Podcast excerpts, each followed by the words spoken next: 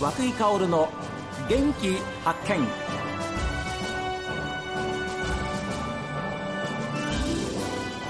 おはようございます。和久井薫です。和久井薫の元気発見。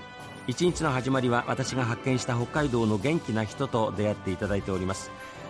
今週も農業のお話なんですけれどもなんと新規収納で北海道本別町にやってきました新井陽介さんにお話を伺っています。奥様美代子さん長女花ちゃん。長男朝くんねお話を聞きますよ。奥様。今どうですか？実際にこうやって4人で来られて、はい。ね、あの生活をされていらっしゃいます。もちろんもう収穫の方も始まってるわけですけれども。はい。すごくいいなと思います。子供たちも本当に 広い環境でのびのび遊べであーやっぱりね。そうですね。親の働く姿を近くで見ることもできるのであーそれはお医者さんだった時には、そうですお父さんのね仕事のぶりは見せられませんでしたもんね。あのお父さんのお家はどこにあるのってなんか3歳ぐらいの時に 聞かれてて。お父さんのうちはどこにあるの？上の子ですね。あ ちょっと不憫になりましあ花ちゃんね、た、はい、あらじゃあずっとお仕事でじゃあお父さんあれですよね。朝本当にお子さんが寝てる時に例えば病院に行ってでお仕事されて帰ってきたらお子さんが寝てるような時間っていうことも当然あったわけですよね。そうですね。だからほとんどその前働いてた時はやっぱそういう感じでだからその子供にしてみたらちょこちょこ来るおじさんっていうか あの、まあ、お父さんという名前のおじさんが来るというような感じだったんだと思うんですよね。非常に分かりやすいですね。お父さんという名のおじさん、だから今度お父さんの家行っていいって言われてだからここに住んでるっていうふうな認識ではなかったんじゃないかなと、まあ、本人はもう今忘れてるとは思うんですけど。あもう後戻りできないぞというような不安というのはなかったですか？ああ後戻りそうですね。不安というのはあんまりなかった。もうやるっていうふうに決めちゃってたので。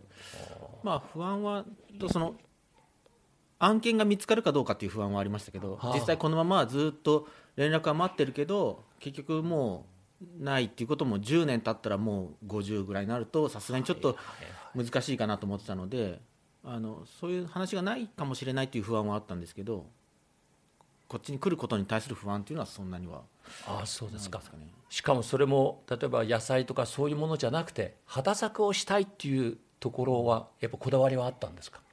そうですね。あのこういう大きな土地で大きな機械でやりたいっていうのはがあったんですよね。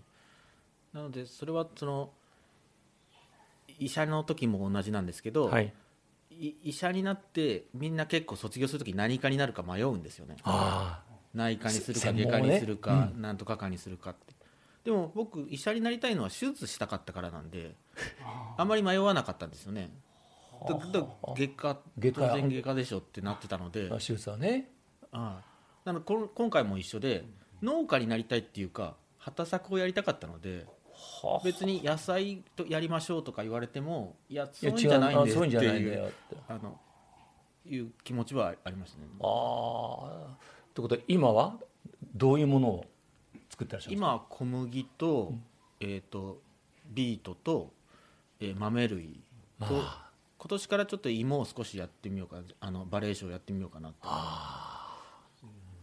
目標を達成してああ嬉しい。よかったなと思う時はどんな時だったんですか？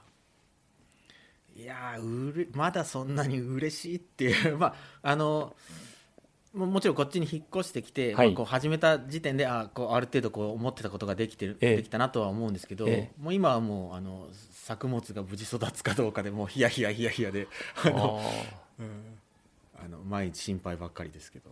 やっぱりあのん農作物っていうか作物はし自然との戦いですもんね、そうですね、ええ。はですから雨が多く降ればまたそれはそれでもって心配になるでしょうし、ね、ででもそれなりの収穫はあるわけですから。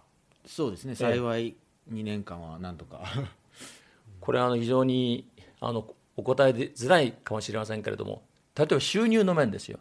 お医者さんでいればずっと収入は安定してましたし良かったと思うんですけれどもそういうふうな部分でのこう自分への言い聞かせるものってあったんですか？どうしようかみたいなことなかったですそうですね。いやあのーまあ自分の中ではやっぱりそのまあ自分のわがままでこっちに来てるのであのあまり貧しいというかあのそういう金銭面ですごく制限を受けるような生活を家族にさせるのは申し訳ないとは思うのでそれはまあ一つの仕事のモチベーションとして、はい。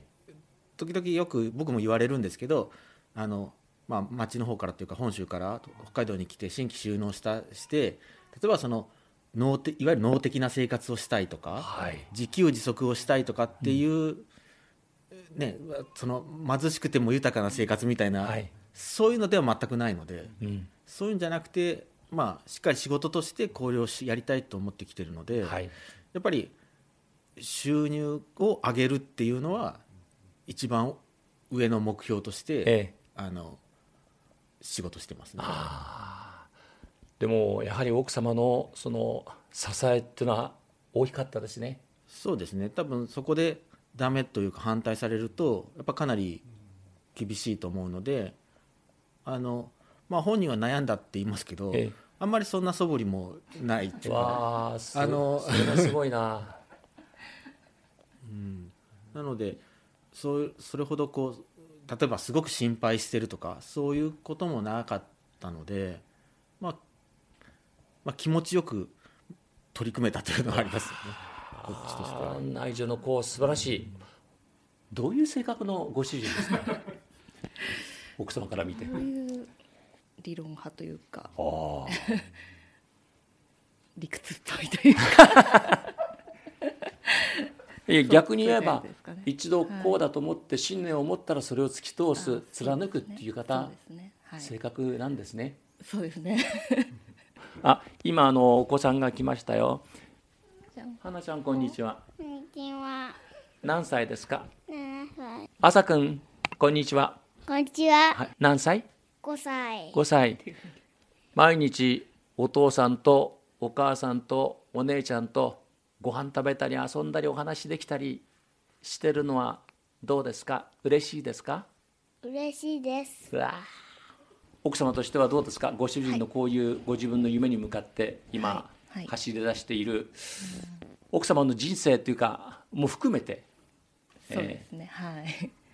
まあなんか医者の妻をやって農家の妻をやってなかなかなかなかできない人生を 送らせてもらってるなと思ってます